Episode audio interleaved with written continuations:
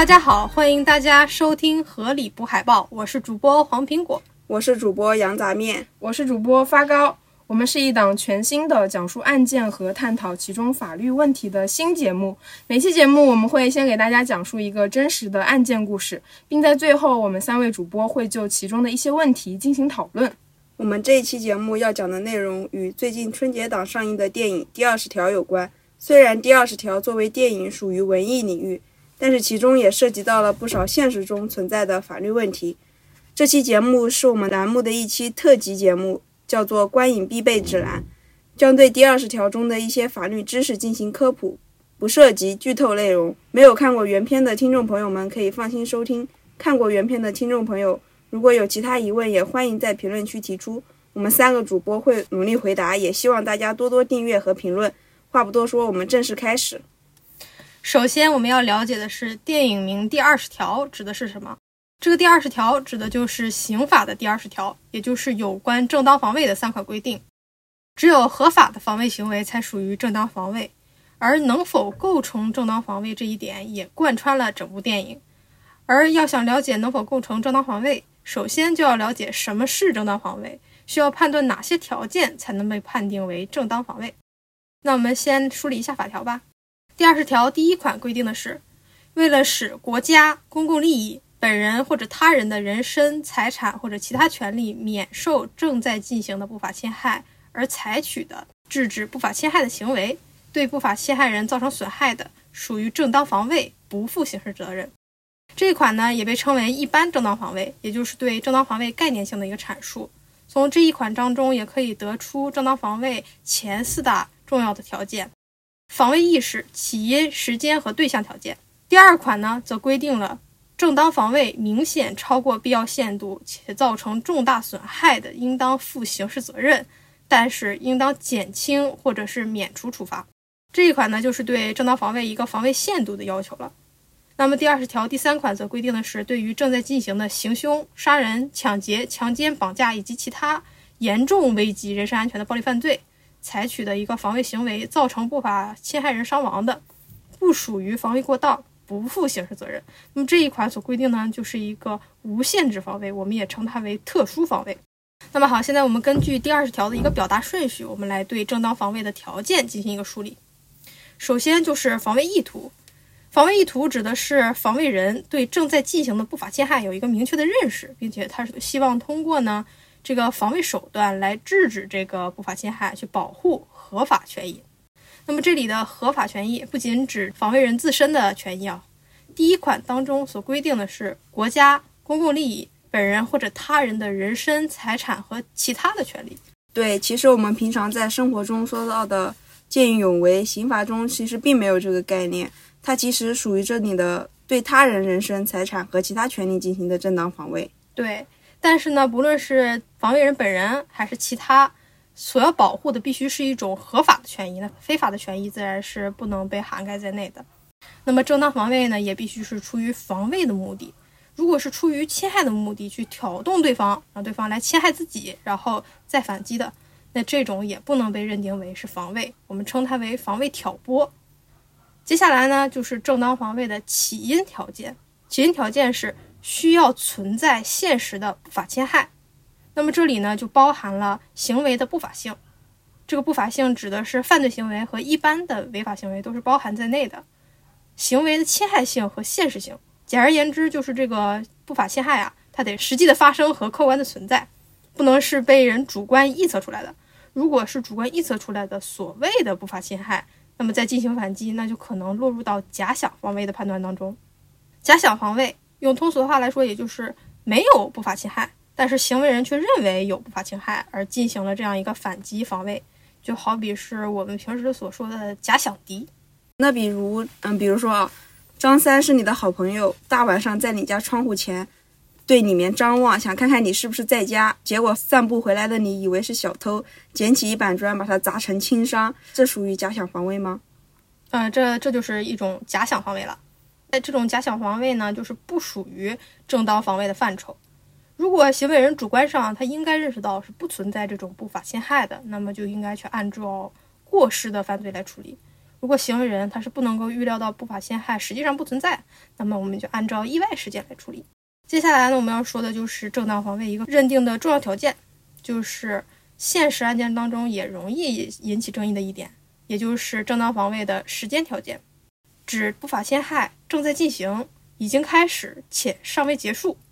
那么怎么判断不法侵害已经开始了呢？嗯，学理上有一一些进入侵害现场说、直接面临说、综合说等等。那我们一般认为，侵害人已经着手实施了这个侵害行为，就意味着侵害已经开始了。但是，当然具体情况还有分析的空间啊。比如说，某些不法侵害还没有实施，但是合法的权益已经面临了一个非常紧迫的危险。如果此时不防卫呢，那可能就会失去这个防卫时机，而不能有效防卫。那这个时候也不能苛求这个防卫人必须等到侵害人动手之后再防卫了，因为那个时候就来不及了。这种情况下的防卫呢，也是符合时间条件的，是一种正当的防卫行为。那么，不法侵害尚未结束，那怎么样才算结束呢？是指不法侵害行为本身正在进行当中，防卫人可以通过这个防卫手段制止这个不法侵害行为，或者说是。呃，不法侵害行为结束了，但是它所导致的这种危险状态还在持续。那么防卫人可以通过防卫来排除这种危险的状态。那侵害人如果丧失了这个侵害能力，或者是确实放弃了侵害，那不法侵害也可以认定为结束了。如果防卫行为不发生在我们刚才所说的，嗯，不法侵害已经开始，但是尚未结束的阶段之内。不符合防卫的时间条件的要求，那么就有可能评价为防卫不事实。防卫不事实就不属于正当防卫了，因为无论是不法侵害开始之前的事前防卫，还是结束后的事后防卫，都是需要按照法律来处理的。那么判断正当防卫的时间条件，也一直都是这个正当防卫认定的重中之重了。就比如之前社会关注度很高的，长期被家暴虐待的妇女，趁丈夫熟睡拿刀将其刺成重伤，算不算防卫不事实？对，就类似这样的问题引起了大家的争论啊。那么最高法、最高检、公安部发布的关于依法适用正当防卫制度的指导意见当中，就对这种把握时间条件的情况做出了一些规定，明确了一些有争议的情况下防卫的正当性。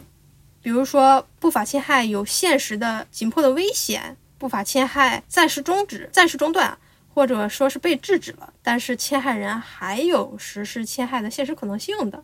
财产犯罪当中能够追回财物的，都属于正当防卫，都符合时间条件。嗯。就比如说，小偷偷走了你的手机，当时你就发觉了。虽然说这个时候小偷的不法侵害的这个行为已经结束了，但是你去追回手机的这个时间段也是符合正当防卫的时间段的。对，并且对于这些不法侵害正在进行的判断，我们也不能够站在一个事后诸葛亮的角度上，而是要站在防卫人防卫时的情境当中，去按照社会大众的一般认识，依法的做出合乎情理的判断。不能够去苛求这个防卫人，就比如说社会影响比较大的一个昆山案、昆山反杀案，在短时间之内，对于可能回到车上拿刀的这样侵害人进行防卫，那么在时间和空间条件上，防卫人会认为不法侵害仍然有实施的可能性，危险也持续紧迫，是非常合理的。站在当时防卫人的角度上是合理的，社会一般认识也认为是合理的。这就是进入到了现实的具体的情况当中的一个判断。但是啊，如果防卫人确实是因为恐惧、恐慌、紧张这样的一些情绪产生了一个错误的认识，那我们也要按照主客观相统一的原则去依法的、妥当的处理它。对，没错。其实感觉正当防卫的这个时间条件确实是很难去判断的。对，就是主观性比较大。对，所以每次在现实的案件当中，这个争议也是比较大的。那么接下来我们就要提到的是一个正当防卫的防卫对象条件，就是指对不法侵害人进行防卫。比较有争议的一点呢，就是说对没有达到刑事责任年龄的未成年人以及无责任能力的精神病人，能不能够去进行这个正当防卫？那么对于这一点啊，学界有这个肯定的说法，也有否定的说法。但是指导意见呢，也对此做出了一些规定，比如说明知侵害人是无刑事责任能力人。或者是限制刑事责任能力人的，应当尽量的去采取其他的方式来避免或者是制止侵害。那么，如果确实没有其他的方式能够避免或者制止，然后危及到了这个人身安全的，也是可以进行反击的。对，另外其他有争议的情况，比如多人共同侵害的情况下，可以对直接实施者防卫，也可以对其他在场的共同实施者防卫。再如有人利用动物伤人，对动物进行打击防卫，也属于正当防卫。对，这些都是对象条件的一些规定。那么到现在呢，我们就梳理了正当防卫的前四大条件：防卫意图、起因条件、时间条件和对象条件。这些呢，都在第二十条的第一款当中都已经有所包含了。那么接下来我们就要说第二十条第二款和第三款规定的正当防卫的另一个关键的条件，就是防卫的限度。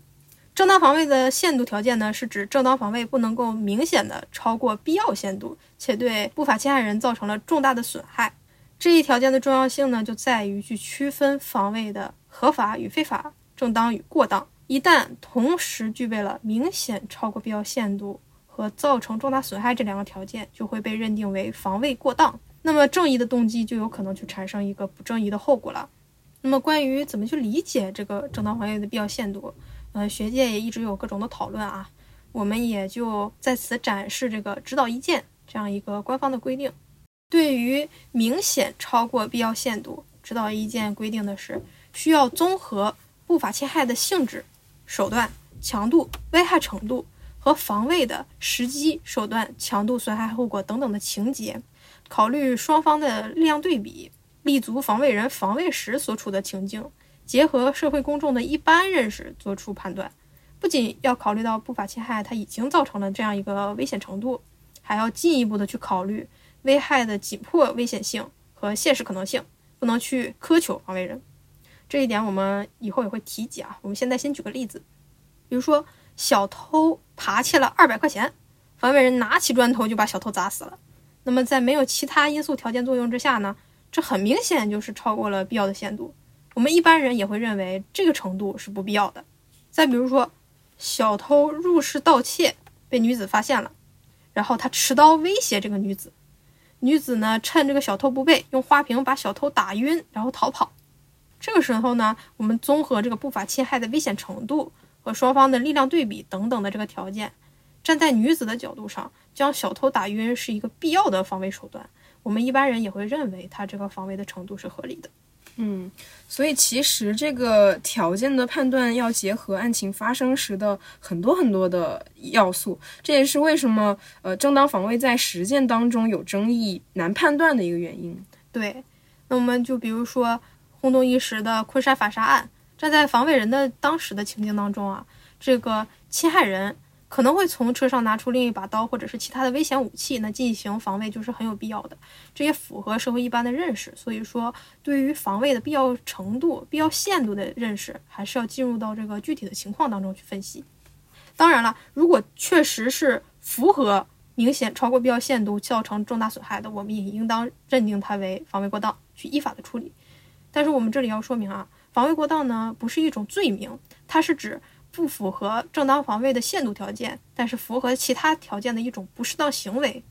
那可能是去按照过失致人死亡、过失致人重伤、故意伤害等等的罪名，他去处理的。那么，如果被判定为防卫过当，需要综合的去考虑过当的一个程度、罪过的形式等等这样的要素，去减轻或者是免除处罚。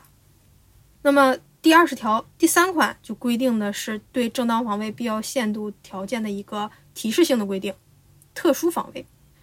对于严重危害人身安全的暴力犯罪实施的正当防卫是不存在防卫过当这一说的。也就是说，面对行凶、杀人、抢劫、强奸、绑架或者是其他严重的威胁人身安全的暴力犯罪，可以尽最大的可能去进行正当防卫的，它是不存在一个防卫限度的一个限制的。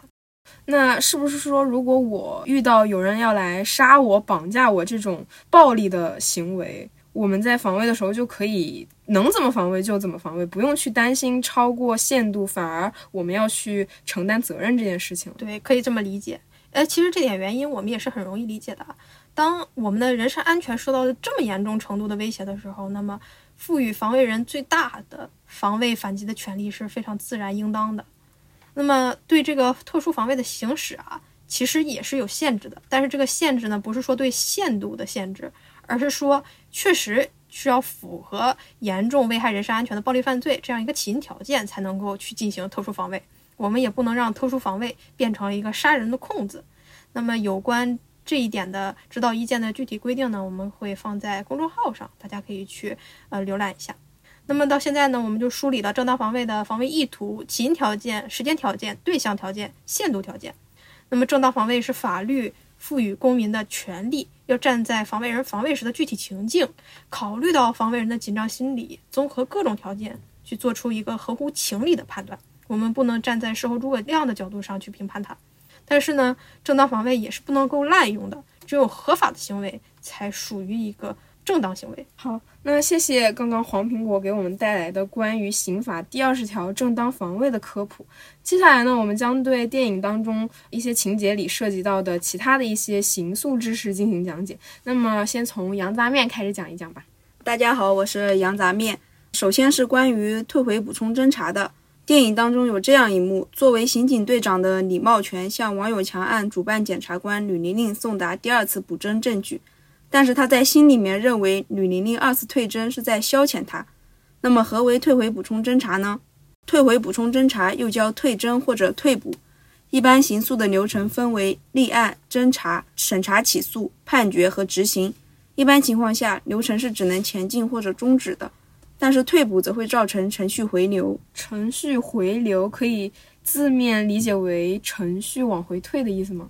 呃，其实还真的还可以这么理解。比如说啊，原本进行到审查起诉阶段的案子，检察院只有两个选择：要么起诉，则案子前进到判决程序；要么不起诉，案子就会终止在起诉阶段。但是如果此时检察院选择退回补充侦查，则案子的流程则会倒退回侦查阶段。但退回补充侦查。不只可能在审查起诉阶段，在侦查阶段、起诉阶段，还有庭审阶段都有可能有它的存在。在侦查阶段的退补被规定在刑诉法第九十条，指的是人民检察院对于公安机关提请批准逮捕的案件进行审查后，检察院呢认为目前的证据不足以逮捕，但是如果有更充分的证据就需要逮捕的，就可以再给公安机关一次机会，让他们准备充分，也就是再收集一些证据，再提醒一次。在审查起诉阶段的退补呢，主要规定在现行刑诉法第一百七十五条，指的是检察院在审查起诉过程中，发现案件中如果存在犯罪事实不清、证据不足，或者遗漏罪行、遗漏投案犯罪嫌疑人类似的情形，有必要补充侦查、收集相关证据的，检察院就可以退回侦查机关补充侦查。补侦主体为侦查机关，一般为公安机关，但对于检察院有侦查权的案子，检察院也可以自行补侦。这个阶段的退回补充侦查以二次为限，一次补充侦查还要在一个月以内完成。对于二次补充侦查的案件呢，检察院认为仍然证据不足，不符合起诉条件的，应当作出不起诉的决定。那么，这个设置二次补侦的意义在于什么呢？证据不应该是越充分越好吗？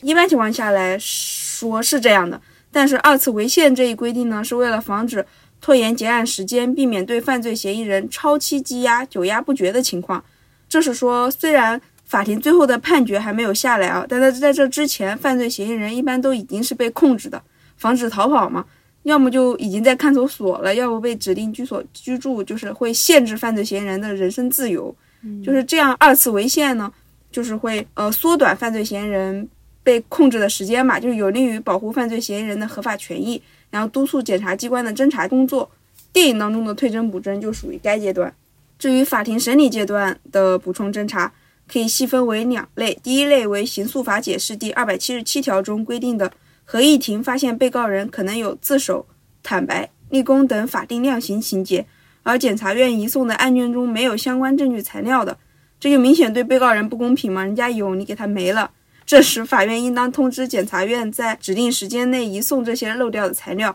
呃，审判期间呢，被告人提出新的立功线索的，人民法院可以建议人民检察院补充侦查。该类补侦和其他有明显不同，嗯，就是它不存在强硬的退，人民法院就只有建议权，最终是否进行补侦的决定权在检察院手中。那为什么在这个阶段法院就只有建议权呢？呃，我个人觉得啊，可能是因为。毕竟，审判阶段和侦查阶段中间还隔着起诉阶段，连续回流两个程序涉及到的人啊、成本啊太多了。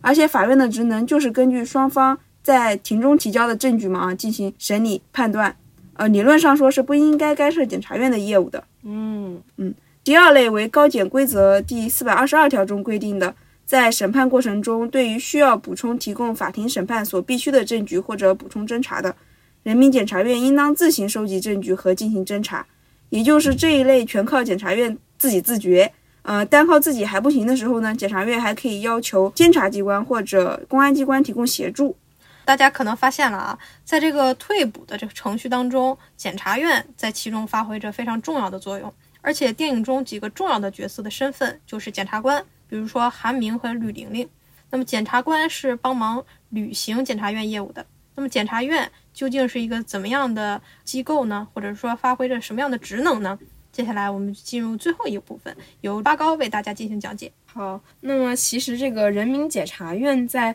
性质上来说是属于国家的法律监督机关，代表国家依法行使检察权。因为本期节目是观影必备指南，所以我们今天仅就嗯检察院的公诉职能来进行讲解，方便大家对电影的内容进行理解。首先，我们要了解何为公诉。刑事案件不一定都是公诉案件，还有一些是自诉案件。我国刑法目前明确规定的可自诉的案件有以下几种：首先是告诉才处理的案件，包括侮辱、诽谤案、嗯，暴力干涉婚姻自由案、虐待案、侵占案这四类。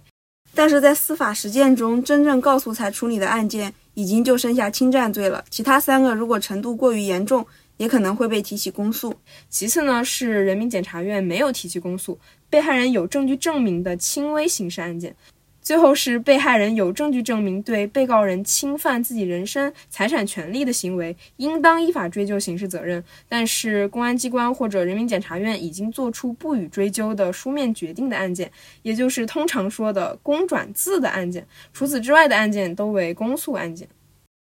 公诉也是刑事案件区分于民事案件的重要特点之一，因为刑事案件呢以侵害法益为前提，且侵害的程度比较深，或多或少会对国家和社会的利益造成损害，公权力在这个时候就有介入的必要了。加上检察院中的检察官绝大多数都是非常专业的法律从业人员，对于案件的把握高于一般的受害者。检察院作为法律监督部门，与侦查机关进行对接，也能有效地防止侦查权的滥用，甚至在一定程度上减轻了受害者及其家属的负担，至少律师费是可以省下来的。那么，在检察院在公诉案件中究竟承担着怎样的作用？首先呢，我们要了解，虽然检察院与法院都是政府部门，但是我们不能说他们就是一伙的，而是呈现出等腰三角形的情况，也就是控辩平等、法官居中的等腰三角诉讼结构。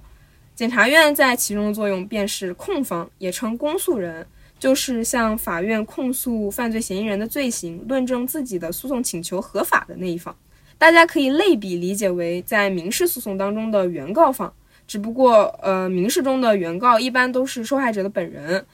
但是刑事公诉案件中的作为控方的原告，这里打个双引号，是检察院。与之相对的辩方的职责是反驳对方的诉讼请求不合法。但要注意的一点是，公诉人也就是检察院，并不是站在被告人对立的一方，而是站在呃法益被侵害的客观事实的这一方。这一点呢，大家在看完电影之后，可能会对这句话有更加深刻的理解。呃，因为这个电影是比较少见的去聚焦在检察官视角的法律电影，那在这儿我们就不剧透了，大家看完电影之后就知道了。是的，是的。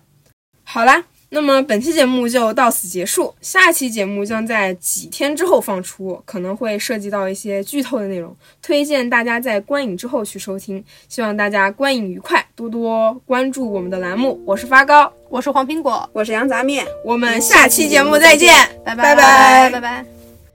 你一定懂我的感受，所以从不问，在深夜时分。默默陪伴，无声伤忧伤。